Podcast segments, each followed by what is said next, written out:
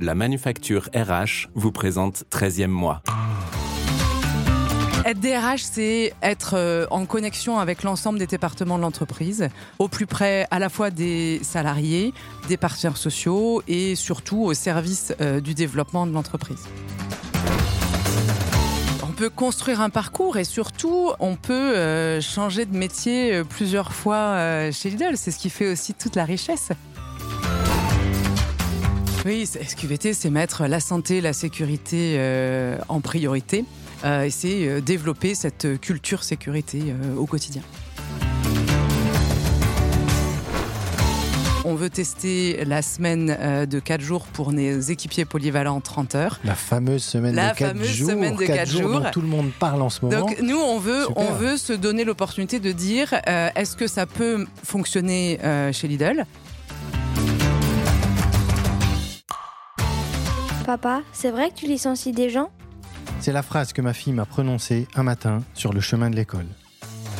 Je suis Flaubert, ancien DRH et fondateur de la Manufacture RH, le spécialiste du recrutement et du coaching des fonctions ressources humaines. Avec 13e mois, je vous propose d'aller à la rencontre de celles et ceux qui font briller les ressources humaines. Qu'ils soient DRH et Charbipi, responsables du recrutement ou des relations sociales, ils vont vous inspirer et vous donner une autre vision de ce métier formidable. Bonjour Laetitia. Bonjour Flaubert. Bienvenue dans 13e mois. Merci beaucoup. Bon, je dois vous le dire Laetitia, moi j'adore les pubs Lidl. Ces pubs qu'on entend sur toutes les radios de France et de Navarre avec cette petite phrase désormais devenue culte. Ah, on est mal, patron, hein, on est mal. Alors j'aime beaucoup les pubs commerciales pour la marque, mais ce que j'ai trouvé très fort, c'est aussi la campagne marque employeur, à travers laquelle vous avez mis en avant non pas les salariés eux-mêmes, comme on aurait pu se l'attendre, mais leur famille avec un titre évocateur bien plus qu'un job. C'est en effet la première fois que des témoignages de conjoints ou de parents de salariés sont mis en avant pour montrer ce que le fait de travailler chez Lidl a apporté aux collaborateurs, mais aussi à son entourage et également dans sa vie quotidienne. Alors Laetitia, vous êtes donc depuis un an et demi la directrice exécutive ressources humaines de Lidl et vous aimez rappeler que l'enseigne n'est pas qu'un hard discounter, vous êtes une enseigne de proximité au meilleur prix, tournée vers les clients et ses équipes. Dans cet épisode, on va évidemment se concentrer sur la partie équipe, ce que vous avez fait pour ces équipes, et plus spécifiquement dans deux thématiques, la QVT et les évolutions internes, puisque ce sont les deux sujets qu'on a choisi de retenir en préparant tous les deux cet épisode. Avant de parler de tout ça, qui êtes-vous, Laetitia de Montgolfier? Alors, je suis Laetitia, vous l'avez dit, directrice exécutive RH chez Lidl. Je suis une passionnée des RH. J'ai un parcours euh, que j'ai commencé chez Coca-Cola Entreprise. Euh, j'ai continué chez Veolia propreté puis Veoliao.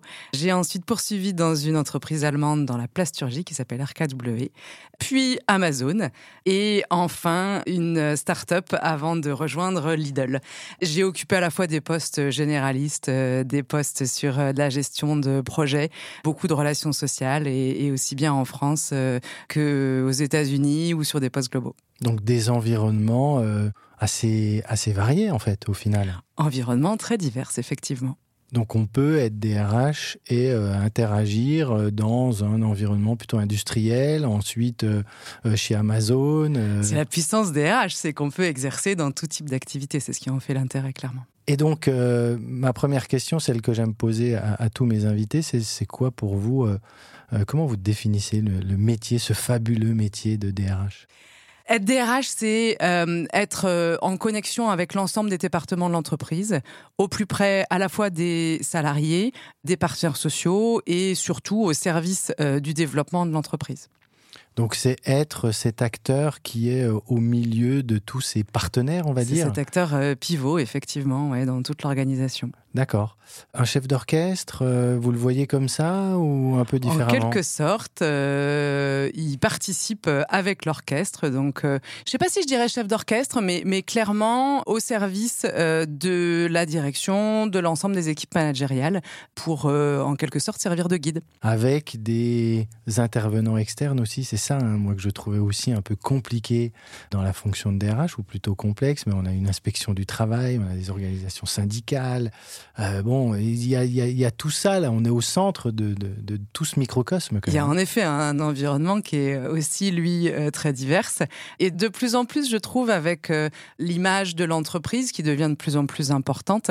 donc il y a une résonance externe qui est très forte. En il y a beaucoup d'attentes dans ce que vous dites là. J'entends. il y a de plus en plus d'attentes au niveau de l'entreprise, que ce soit des clients et que ce soit des collaborateurs. Et c'est ce que je trouve d'ailleurs intéressant dans la campagne marque employeur que vous avez pu faire, c'est que là on est entre le client interne, le client externe, euh, la marque employeur. Euh, il y a de plus en plus d'attentes quand même, on est d'accord là-dessus? Il, y, a beaucoup d'attentes et d'ailleurs ces attentes changent. C'est euh, aussi euh, ce que nous dit le contexte, c'est qu'on doit s'adapter à l'évolution de ces attentes avec des profils qui eux aussi ont des attentes euh, différentes dans l'entreprise. Donc je trouve que notre rôle prend une dimension encore plus importante euh, d'écouter ces attentes et euh, de voir comment euh, nous, entreprises, on peut y répondre dans la limite effectivement du cadre de l'entreprise, sans aller forcément sur la, la, vie personnelle de nos salariés. Mais on sait que, et c'est pour ça qu'on a fait notamment parler nos proches, forcément la vie professionnelle peut aussi avoir une résonance sur comment on se sent d'un point de vue personnel. Et vous sentez que, c'est un sujet que j'ai déjà abordé avec certains de mes invités, mais les clients aujourd'hui, les clients externes, ceux qui viennent chez Lidl, qui achètent, ont quand même de plus en plus d'attentes sur euh, qu'est-ce qui est fait socialement chez Lidl pour les collaboratrices et collaborateurs. Il vous le sentez, ça Vous en parlez? Alors les, les, clients, ils viennent, euh, ils viennent pour le prix, ils viennent pour nos produits, ils viennent pour la proximité de, de notre enseigne, mais en effet, ils viennent aussi pour euh, qui nous sommes en tant mmh. qu'entreprise et, et, en tant qu'employeur. Euh, ça, ça, se ressent sur toute la dimension RSE, sur notre rôle aussi en matière de préservation de l'environnement, puis sur sur le l'aspect social et comment on interagit avec les parties prenantes, aussi bien partenaires sociaux que sur des dimensions plus euh, bien-être au travail, euh, qualité de vie au travail, on en parlait, euh, ou encore vraiment de manière générale évolution au sein de l'entreprise. Alors justement, tout le monde connaît Lidl, c'est une marque iconique. Si on rentre un peu plus dans le détail, Lidl, c'est qui, c'est quoi, c'est combien de magasins, combien de personnes Alors Lidl en France, ce sont 46 000 salariés, 1600 supermarchés, euh, 25 plateformes logistiques et deux sièges. C'est énorme tout ça. C'est ce qui fait notre force, effectivement, et ce qui nous rend euh, présents euh, au plus près de, de nos clients. D'accord. Si on descend un peu plus, euh, l'équipe, euh, votre équipe, euh, l'équipe de la direction des ressources humaines il y, a, il y a combien de personnes? Vous êtes un peu organisé comment rapidement hein, mais... Alors, on a 25 directions régionales et deux sièges, je le disais. Donc, 25 directions régionales avec euh, sur chacune des directions régionales des équipes RH. Donc, à peu près 60-70 supermarchés, une plateforme par direction régionale, plus nos équipes sièges où on a à peu près 200 personnes au total. D'accord. Et vous avez euh, enfin, la fonction HRBP avec cette proximité des acteurs RH proches du terrain qui travaillent avec les opérations? Alors on a effectivement cette fonction euh, au plus près du terrain avec nos équipes en, en direction régionale euh, et on a une coordination euh, au niveau national. D'accord que de chiffres et c'est impressionnant et tant mieux, bravo pour, pour ce succès. Euh, donc je vous propose qu'on parle ben, du premier sujet qu'on a choisi d'évoquer, hein, la, la, QVT. Alors QVT, euh, QVCT aujourd'hui, SQVT euh, chez Nous on dit SQVT, santé, sécurité, qualité de vie au travail. D'accord, bon comme quoi euh, il y a plusieurs acronymes. Euh, mais au-delà des acronymes, qu'est-ce que vous mettez, vous, derrière la qualité de vie au travail, la santé, sécurité, qualité de vie au travail? Oui, SQVT, c'est mettre la santé, la sécurité euh, en priorité euh, et c'est développer cette culture sécurité au quotidien. D'accord. Qu'est-ce que quel constat vous avez fait vous à votre arrivée euh, en la matière? Chez euh, Lidl Il y avait des choses, j'imagine, qui étaient déjà euh, euh, déployées, développées. Euh, vous avez appuyé sur quoi? Pourquoi? Comment? Bien sûr, il y, a, beaucoup de choses qui sont déjà en place et ce qui m'a euh, beaucoup plu en arrivant, c'est de découvrir qu'on a dans chacun de nos supermarchés un capitaine SQVT. Donc dans nos 1600 supermarchés, on a un adjoint manager qui a été formé pour euh, être le référent en matière de santé, sécurité, qualité de vie au travail. Donc ça veut dire un réseau de 1600 euh, capitaines SQVT qui sont coordonnés au niveau régional par un responsable santé, sécurité, qualité de vie au travail et on a aussi aussi des références sur les plateformes logistiques. Donc ce capitaine SQVT, c'est un opérationnel. C'est un opérationnel absolument, euh, qui est formé euh, pour euh, pouvoir intervenir, faire des briefs en matière de sécurité, pour pouvoir sensibiliser ses collègues sur des thématiques sécurité, pour pouvoir remonter des problématiques au réseau régional. D'accord, donc dès qu'il y a un sujet QVT, hop, il est là, il gère. Alors j'imagine parfois après qu'il y a eu un problème et beaucoup en amont pour essayer d'anticiper, de, mettre en place des choses Oui, la priorité reste évidemment la prévention. Il arrive euh, qu'on ait besoin d'avoir euh, une action post-situation, mais en effet, son rôle majeur euh, pour nous reste la prévention. D'accord. Quand vous dites il est formé, c'est une formation donc spécifique. Vous déployez la même formation pour les 1600 capitaines SQVT que vous avez C'est ça. Dans chacune des 25 directions régionales, on a ce réseau régional qui est organisé et le réseau SQVT est formé dans chacune euh, des directions régionales. D'accord. Alors, pourquoi vous avez choisi de mettre en place ces euh, capitaines euh, SQVT Alors, ces capitaines SQVT, ils sont en place depuis 2021. Euh, donc, ça reste encore jeune. On, est encore dans le début du fonctionnement de, ce réseau SQVT.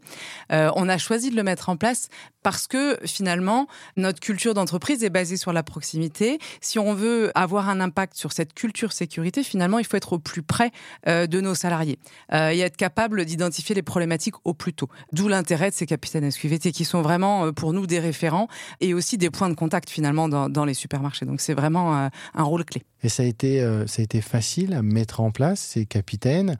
il y a eu un peu de réticence. Il y a des questions qui sont sorties, notamment peut-être des directeurs de magasins. Ils disaient mais qu'est-ce que c'est que ça? Pourquoi? Ou alors ça a tout de suite pris, a été pris naturellement par les équipes. Alors, le les sujets sécurité sont toujours euh, évidemment euh, importants et entendus comme tels.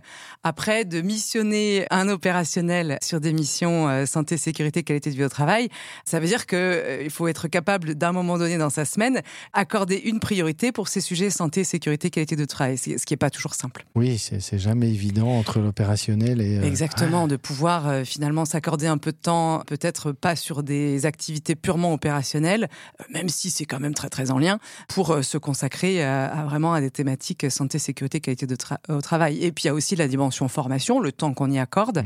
euh, la dimension d'animation du réseau. Tout ça, c'est comment on optimise euh, son temps pour le mettre à profit pour des sujets santé, sécurité, qualité de vie au travail. Alors moi, j'aime toujours bien faire le lien entre ce sujet-là qui, au départ, quand on le prend comme ça, on se dit waouh, par où je vais le prendre mais il y a un lien très business derrière. Alors il y a tout ce qui concerne la qualité de vie au travail, il faut jamais oublier que dans ces lettres-là, il y a travail, donc mhm. euh, ça reste un sujet important. Mais qu'est-ce qu'on propose comme condition de travail à nos équipes et qu'est-ce qu'on mesure derrière comme résultat? Parce que un taux AT, ça impacte vite bah, la masse salariale, puisque c'est indexé sur la masse salariale de, de l'entreprise. Euh, donc, euh, donc là, vous avez déjà pu mesurer des retours, des résultats, parce que c'est très long hein, de travailler sur un très long. C'est très long. Alors, on est sur une euh, baisse très marquée de notre taux de fréquence sur les cinq dernières années. Donc, un peu, on a commencé à baisser avant la mise en œuvre de ce réseau SQVT, et on continue, on a continué à baisser sur ces cinq dernières années. Oui, il y a un impact financier, mais il y a aussi un impact en tant que responsabilité de l'employeur. c'est aussi notre rôle d'employeur de garantir cette cette sécurité. Et euh, évidemment, des salariés qui vont euh, travailler en sécurité vont aussi se sentir mieux au travail et forcément, ça a un impact positif sur la performance de l'entreprise. Bien sûr. Quand vous avez choisi donc d'appuyer hein, sur, sur cette SQVT, comme vous dites euh, chez Lidl, qu'est-ce qui a été à la fois peut-être le plus simple et à l'inverse le plus compliqué à mettre en place, à déployer, à faire passer comme idée? Le plus simple, c'est de rassembler autour euh, de, la thématique. Oui, c'est un sujet pas fédérateur. Évidemment, euh, tout le monde a envie d'être sensible euh, au sujet santé-sécurité, donc pas de question. Ce qui est, plus difficile, encore une fois, c'est vraiment de se dire qu'on va enlever du, temps finalement sur des activités purement opérationnelles pour les consacrer à l'animation de ce réseau. et puis c'est ensuite un changement d'habitude. Ça veut dire, par exemple, garder du temps dans ces briefs euh, pour euh, un thème sécurité. Ça veut dire euh, consacrer du temps aussi en, début de prise de poste pour un échauffement. C'est voilà, c'est comment on structure, comment on ajoute finalement ces thématiques dans, dans, la routine. Ça veut dire dans ce que vous dites là, j'entends en prise de poste, en brief, il y a un échauffement. Oui, C'est-à-dire que les équipes sont euh, s'échauffent physiquement. Exactement, en, en prenant leur poste euh, le matin, en- avant l'ouverture euh, du supermarché, il y a un échauffement avant la mise en rayon.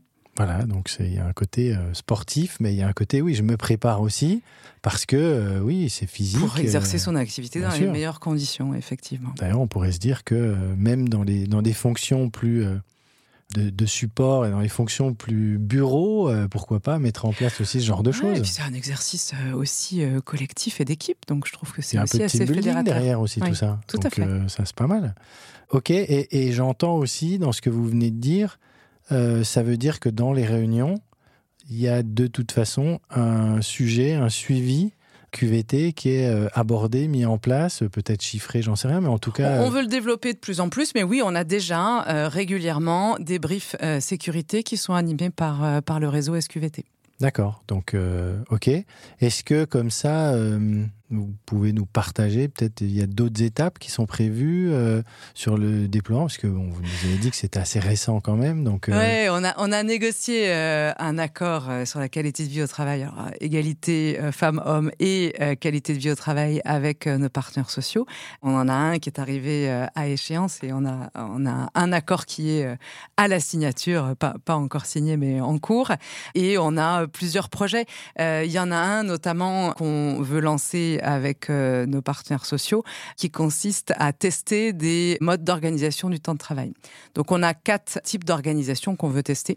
On veut tester la semaine euh, de 4 jours pour nos équipiers polyvalents 30 heures. la fameuse semaine La de 4 fameuse jours, semaine de quatre quatre jours dont tout le monde parle en ce moment. Donc nous on veut Super. on veut se donner l'opportunité de dire euh, est-ce que ça peut fonctionner euh, chez Lidl? Donc on veut le tester. Donc on, on identifie des supermarchés euh, sur lesquels on a des équipés polyvalents qui ont un contrat de travail à 30 heures et on va euh, expérimenter ces quatre jours. On teste aussi une organisation avec une alternance euh, matin-après-midi qu'on n'a pas forcément aujourd'hui dans le planning. On teste une organisation avec un planning à 8 semaines versus 4 aujourd'hui. Et on veut tester euh, un planning choisi, donc euh, où on propose des plages et nos salariés se positionnent. Génial, ben voilà des choses très concrètes. Exactement. Planning choisi, oui, vous proposez des plages et après moi, collaborateur, je dis ah bah tiens, moi je choisis ça, ça et ça. Voilà, après, il faut définir l'ordre de qui se positionne en premier, etc. Mais oui, c'est ça. Et les, les plannings à 8 semaines, c'est euh, la projection pour que chacun puisse s'organiser, c'est ça? Pour son organisation personnelle, effectivement. Ouais, c'est ce que j'ai connu à l'époque, en effet, chez, euh, chez McDonald's, où on essayait de donner les plannings le plus en amont possible. C'est toujours ce qu'on essaye de faire, effectivement. Après, la question, c'est comment on s'assure qu'il soit modifié le moins possible. D'accord. Et la semaine de 4 jours, alors qui est le sujet, là, aujourd'hui, euh, on, on a l'impression que c'est l'alpha et l'oméga, euh, on entend parler beaucoup de ça. C'est donc un test que vous allez faire un sur test. une population spécifique. Sur quelques supermarchés, euh, on a défini euh, des indicateurs qu'on voulait suivre avec des incontournables. Évidemment, si l'accidentologie augmente, on arrête. Oui, Euh, parce que ça, ça peut faire travailler de manière un peu plus condensée. Donc, peut-être, euh, il faut analyser en effet ce que ça donne en termes de, Exactement. de il y a, santé il y a au une travail. partie posture qu'il faut euh, ou ergonomie de nos postes qu'il faut en effet évaluer. Donc on a déterminé des indicateurs et l'idée c'est que euh, régulièrement on fasse un point sur ces indicateurs-là et on fait un bilan au bout de six mois. D'accord. Comme ça, question qui me vient, mais euh, parce qu'on en a un peu parlé en amont, mais la DRH que vous êtes est souvent sur le terrain, j'imagine? Oui. C'est quoi la, c'est quoi la récurrence et, et comment ça s'organise tout ça? Parce que j'imagine que vous lancez la semaine de 4 jours sur un magasin, vous allez faire un suivi et peut-être vous aussi aller voir ce que ça donne, vous y rendre. Donc comment vous organisez euh, Ouais, l'idée c'est d'être au, plus- près du terrain. Alors le, Comex de manière générale, le comité exécutif de Lidl, euh, est sur le terrain trois jours par semaine. Donc euh, on est euh, au siège lundi, mardi et trois jours sur le terrain. Demain, je serai par exemple en direction régionale. L'idée, c'est d'être au plus près finalement des équipes, des problématiques qui peuvent être remontées, aussi de recueillir des idées. Donc oui, évidemment, ce suivi de, de ces organisations du temps de travail ou de ces tests se fera sur le terrain. D'accord, mais ce que j'aime beaucoup, c'est en effet les pistes que vous donnez là, euh, en expliquant, OK, ben, on va tester, on essaye des choses. Je reviens juste sur la semaine de 4 jours. Donc, vous parliez des personnes qui sont à 30 heures.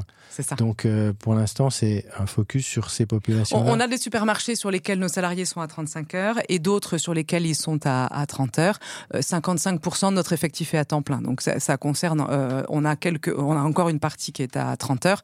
Les autres contrats sont des contrats de 7, 10 ou 14 heures qui sont des étudiants. On a 6000 étudiants. Ah oui. Donc quand on n'est pas étudiant, on est salariés à 30 heures ou à 35 heures. Et donc, on veut déjà commencer sur nos supermarchés ou nos équipes polyvalents à 30 heures. Et ensuite, on, on, verra si on peut décliner ou pas. L'idée, c'est vraiment de se donner bah, des, données, des éléments chiffrés pour ensuite pouvoir décider de, de, la mise en œuvre du plan d'action. Et sur un sujet comme celui-là, la semaine des quatre jours, le sujet, il vient d'où? Il vient, c'est une impulsion qui vient de vous. Comment les opérationnels prennent le truc en se disant, bah, euh, oh, j'ai pas très envie. Ah, pourquoi pas? Si tout le monde est à l'écoute, euh, on est forcément très sensible aux attentes des salariés. On sait que la question du temps de travail ou de l'organisation du temps de travail est un point majeur mhm. et on le ressent dans les attentes qui nous sont remontées ou même dans les raisons parfois euh, de départ en disant moi j'ai besoin de flexibilité dans mon organisation. Donc pour nous c'est un élément déterminant de s'interroger sur quels sont les modes d'organisation du temps de travail qui répondent le mieux aux attentes des salariés. Euh, donc l'impulsion elle est venue des discussions qu'on a eues avec nos partenaires sociaux parce que aussi sont sensibles à cette problématique-là. Évidemment. Et elle vient aussi de, de, de nous, de ce qu'on vit au quotidien, de ce qu'on écoute des expériences d'autres entreprises, en se disant, mince, il y a un truc, euh, on va pas passer à côté. Et nous aussi, on veut euh, euh, faire partie de, de, ces expérimentations. Alors, on doit l'expérimenter parce que on peut pas décider de déployer cette organisation-là sans en connaître les conséquences possibles, aussi bien très positives que moins positives. Voilà, il faut qu'on identifie tous les impacts, d'où l'expérimentation. Donc ça, on l'a discuté et, et de manière euh, euh, assez euh, volontaire, on a eu des supermarchés qui étaient volontaires pour les tests. Ok, donc test and learn, comme on dit. Exactement. Vous regardez, vous voyez ce que ça donne, vous mesurez les résultats. Et c'est ça que je trouve intéressant, et j'en ai parlé dans un des épisodes, c'était avec Rémi Boyer, le fait que le DRH est vraiment ouvert à ce qui se passe dans la société, à ce qu'il entend, et, et, se dit, tiens, ça, je peux le tester, l'essayer. C'est ça. Hein c'est complètement ça. Et, aussi, euh, bah, finalement, de se dire, OK, j'ai entendu euh, cette pratique d'une autre entreprise, j'ai testé, alors ça peut ne pas marcher. Bien sûr, sauf qu'on sait pourquoi. Mmh. Ça ne marchera pas chez nous. Et du coup, ça nous permet d'identifier d'autres options possibles qui sont mieux adaptées à notre organisation. Bah oui, ça peut ne pas marcher, c'est pas mmh. une obligation, mais en tous les cas, vous aurez, vous, vos data, vous aurez mesuré, et en vous disant oui, ça marche, ou non, ça marche pas parce que. Oui, et on saura aussi l'expliquer à nos salariés, qui peuvent aussi avoir ces attentes euh, ou ces craintes de la même façon. On, saura dire, OK, on a les éléments qui nous disent que euh, sur euh, tant de supermarchés, ça a fonctionné, on a ajusté sur les, quelques retours qu'on a eus, et donc on est prêt ou pas à le déployer plus largement. C'est ça que je trouve vraiment très intéressant, et sur ce sujet comme beaucoup d'autres, mais en effet, euh, c'est pas une obligation que ça fonctionne à tous les coups, partout. Mais ce sujet de la semaine des quatre jours, on en entend vraiment euh, beaucoup parler. Je dois parler euh, bientôt là, un DRH qui l'a mis en place, qui a été un de mes invités. Peut-être que je ferai un épisode spécial sur la mise en place de cette semaine de quatre jours. lui, il est assez avancé dans le, dans le projet. Mais oui, c'est très intéressant de mesurer. Et puis ensuite, ben, de pouvoir communiquer en interne et potentiellement en externe si vous le mettez en place pour les collaboratrices et collaborateurs. Donc vrai, euh, vrai beau sujet lié évidemment avec la QVT et pleinement. prochaine mm. étape. Et j'aime beaucoup le, le, également euh, les plannings choisis là. Ça c'est intéressant, c'est très intéressant. Oui, très intéressant. Après, là, là, aussi, on connaît les écueils possibles. Donc, euh, l'idée, c'est de l'évaluer, de voir aussi comment ça marche d'un point de vue système. Comment on choisit, par quel euh, moyen euh, on sélectionne son, son, créneau.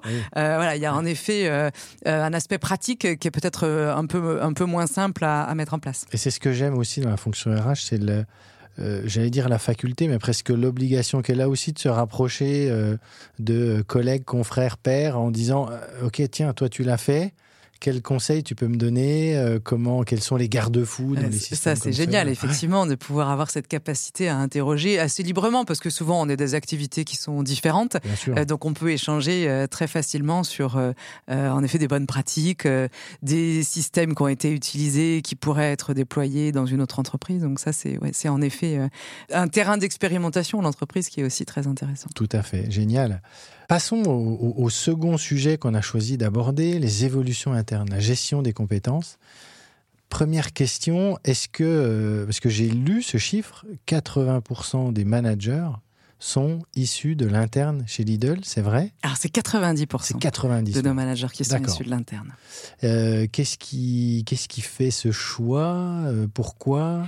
Ça fait partie de la culture d'entreprise. C'est dans les gènes de euh, l'entreprise. Clairement, euh, dans l'ADN de l'entreprise, en effet, que d'évoluer en interne. Alors déjà, on a cette capacité chez Lidl de pouvoir rentrer en tant qu'équipier polyvalent ou opérateur logistique sans prérequis de diplôme ou d'expérience préalable. Et euh, du coup, ça ouvre un champ des possibles assez large euh, où on peut évoluer euh, très facilement hiérarchiquement, donc euh, au sein d'un supermarché ou en plateforme. Et on a ensuite d'autres opportunités pour évoluer sur d'autres métiers. Voilà, c'est aussi très facile de changer de métier. On peut passer de la vente à l'immobilier, en RH, aux achats. Toutes les portes sont ouvertes et surtout on forme dans cette perspective-là. Les programmes de formation sont très complets. Ça veut dire que quelqu'un qui commence sur la partie opérationnelle, commerciale, peut tout à fait ensuite évoluer vers une fonction RH Absolument. Oui, c'est le cas d'une grande partie de mon équipe qui est issue de la vente et qui a été ensuite formée pour euh, devenir euh, responsable RH régional, cadre recrutement, etc. Donc il y a une vraie connaissance du terrain, du Et- quotidien. Et, Qui et apporte. cette orientation terrain fait aussi partie de la, de la culture, c'est très clair. Euh, mais c'est aussi le cas de, de mes collègues du comité exécutif, je suis la seule exception, euh, mais ils sont tous euh, issus Issus de la vente D'accord, et sur un poste d'entrée. très bien. Vous aimez parler d'une approche pragmatique des compétences. J'ai lu ça, hein, vraiment, c'est une expression euh, que vous avez employée. Qu'est-ce que vous entendez par cette euh, approche pragmatique des compétences? Alors, on prône euh, un modèle qui est basé sur euh, la polyvalence de nos équipes Mhm. euh, ou la polycompétence, c'est-à-dire qu'un équipier polyvalent est capable d'être euh, en caisse sur de la mise en rayon euh, ou euh, sur euh, des actions spécifiques à l'organisation du supermarché. Euh, et c'est la même chose euh, en tant qu'opérateur logistique. On peut aussi euh, changer de- de- d'activité, de, secteur. Et pour nous, c'est important parce que euh, c'est clé pour euh, la diversité des compétences et donc l'employabilité. C'est clé aussi euh, et la mobilité qui va avec euh, derrière. Mhm. Euh, c'est clé aussi pour euh, l'intérêt du poste, la diversité des activités, du contenu de l'activité, et ensuite pour la, la variation des, des postures et donc l'ergonomie de nos postes. Donc c'est pour ça que c'est une approche qui est très pragmatique puisqu'elle répond finalement à, à différents enjeux. Donc cette polyvalence est importante. Tout à fait, elle fait partie de- de- de- du modèle euh, de, notre entreprise. Et j'ai cru comprendre que chez Lidl, il y avait, alors je sais pas si c'est un passage euh, obligé, mais en tout cas plutôt bien vu sur la partie euh, plutôt vente. C'est le cœur de l'activité de notre entreprise, donc c'est pas un passage obligé, mais en effet, euh, c'est la grosse partie de notre activité et c'est là où aussi on a la plupart de notre effectif. En matière de détection des potentiels, puisque vous faites évoluer, donc 90% des managers sont, issus de l'interne, comment ça se passe pour détecter les potentiels? Parce que ça, c'est un vrai sujet. euh, euh, parfois, on, on va chercher en externe alors qu'on a les talents en interne, mais encore faut-il arriver à, à détecter les potentiels? Comment Oui, alors il y, a un- Lidl? il y a un process de, de développement, effectivement, avec une revue de développement, ensuite les entretiens annuels euh, d'évaluation, puis on a des processus de, de détection, souvent par le biais d'évaluations type assessment centers, ensuite on vient valider des compétences, un potentiel, euh, pour euh, identifier le poste d'après, selon les appétences de chacun. Donc, ça veut dire, j'entends euh, assessment, vous vous dites, OK, lui, il a un potentiel. On va quand même mettre en place un assessment, donc une mise en situation. Euh, Cette mise en situation nous permet d'évaluer le potentiel. On a l'évaluation par ailleurs sur le poste euh, actuel, donc on va mettre en place cette détection pour euh, évaluer le potentiel et aussi euh, bah, les axes de développement, ce sur quoi on va pouvoir construire le plan de développement et les actions de formation. Donc il y a derrière, OK, on met en situation, on regarde, et il y a, moi j'adore ce terme-là, de plan de développement, donc un accompagnement en disant, OK, bon, il est à ce niveau-là, on veut l'emmener là, on va pas le faire grandir trop vite, mais on va l'accompagner dans son développement pour qu'il soit à même de prendre un poste dans X temps. C'est ça? C'est tout à fait ça. C'est, on est vraiment dans cette notion de, de développement. OK, et donc, pour mettre en place tout ça, il y a une Lidl Academy.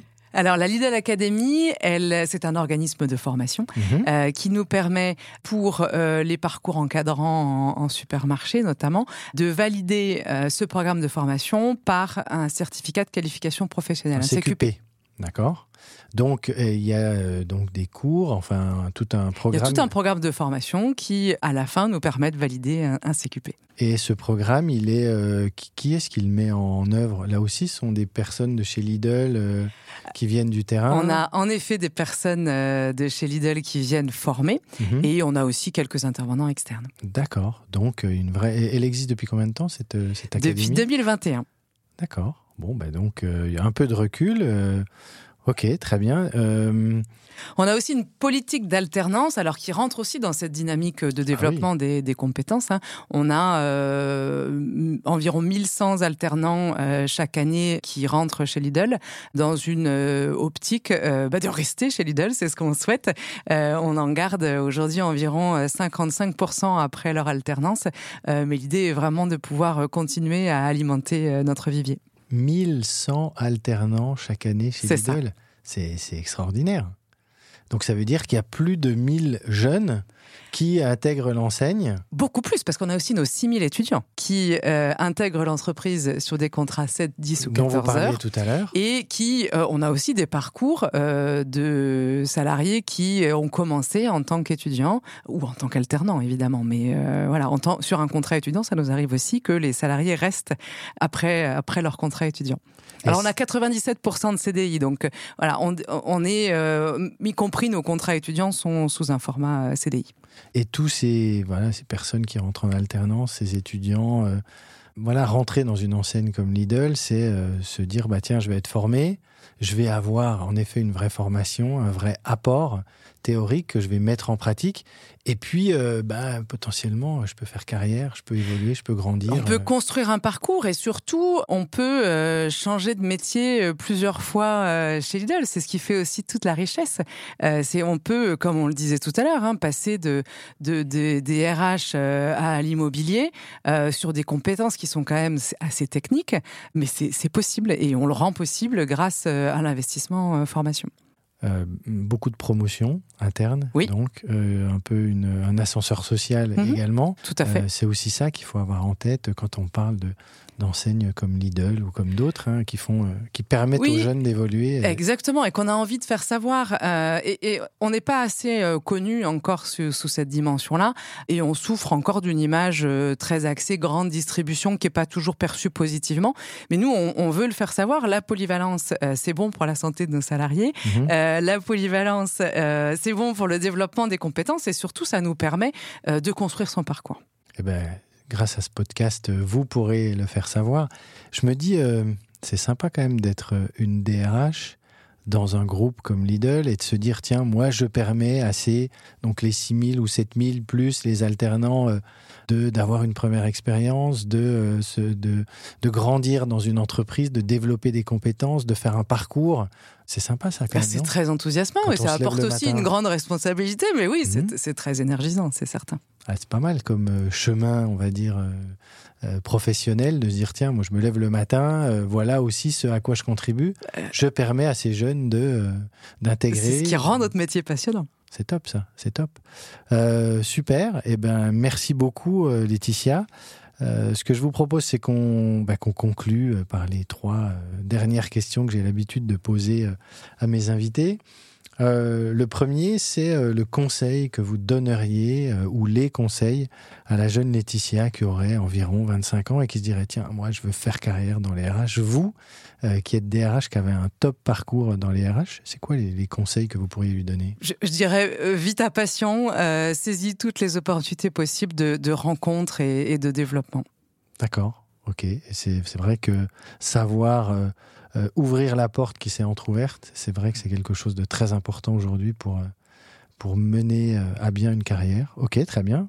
Alors, vous êtes une lectrice invétérée, donc je ne sais pas si vous arrivez à sélectionner un seul livre, mais demain vous partez sur une île déserte, vous devez emmener un livre. Serait lequel? Alors, il y, y en a un que j'aime bien, euh, alors qui est pas qui est pas un roman, qui est plutôt un, un livre euh, d'organisation, qui s'appelle "Ça ne marchera jamais", euh, "This Will Never Work" euh, de Mark Randolph. C'est l'histoire de Netflix. Et, et, et je trouve qu'il donne des, des clés sur l'entrepreneuriat, sur euh, comment on part de ses idées pour en faire euh, euh, une, une entreprise assez, assez dingue. Euh, ça n'a pas encore été tourné en film, euh, cette histoire. Euh, j'ai vu passer Alors, quelque le livre chose. est pas récent, mais j'ai pas suivi sur. J'ai vu passer la quelque chose et je me film. demande si ça n'a pas été d'accord. Mais j'ai entendu parler de, de, de- de- du livre et potentiellement d'un film. Et en effet, je pense que l'histoire est passionnante. Merci pour ce conseil. Est-ce que vous auriez une personne à me recommander là, à qui je pourrais tendre mon micro, qui travaille dans les RH, qui aurait des choses à nous raconter pour Alors, un je- prochain épisode? J'aurais envie de dire John Scott, euh, qui euh, est DRH euh, chez Amazon, Mhm. et, et j'espère qu'il est, j'espère qu'il est partant. Bon, bah écoutez, je vais, euh, je vais le solliciter et ça serait grand plaisir de le recevoir dans un, un prochain épisode.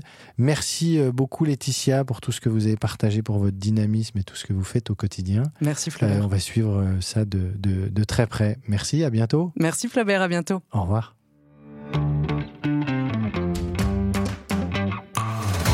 Merci beaucoup d'avoir écouté cet épisode de 13e mois. Si vous avez apprécié l'esprit et les échanges, je vous demande simplement de le partager avec deux personnes de votre entourage. Comme vous le savez, ce podcast est gratuit et votre seule contribution est de mettre une note 5 étoiles avec un commentaire. C'est ce qui va nous aider à ressortir dans les classements et c'est vraiment super important pour nous. Vous pouvez aussi me laisser votre email sur contact@lamanufacturerh.com pour que je vous inscrive à la newsletter du podcast. Et pour finir, n'oubliez pas que si vous avez des besoins en recrutement ou en coaching, la Manufacture RH se fera un plaisir de vous accompagner comme il se doit. Écrivez-nous sur contact@manufacturerh.com ou contactez-moi directement sur LinkedIn. Je suis Flaubert et je vous dis à très bientôt pour un nouvel épisode.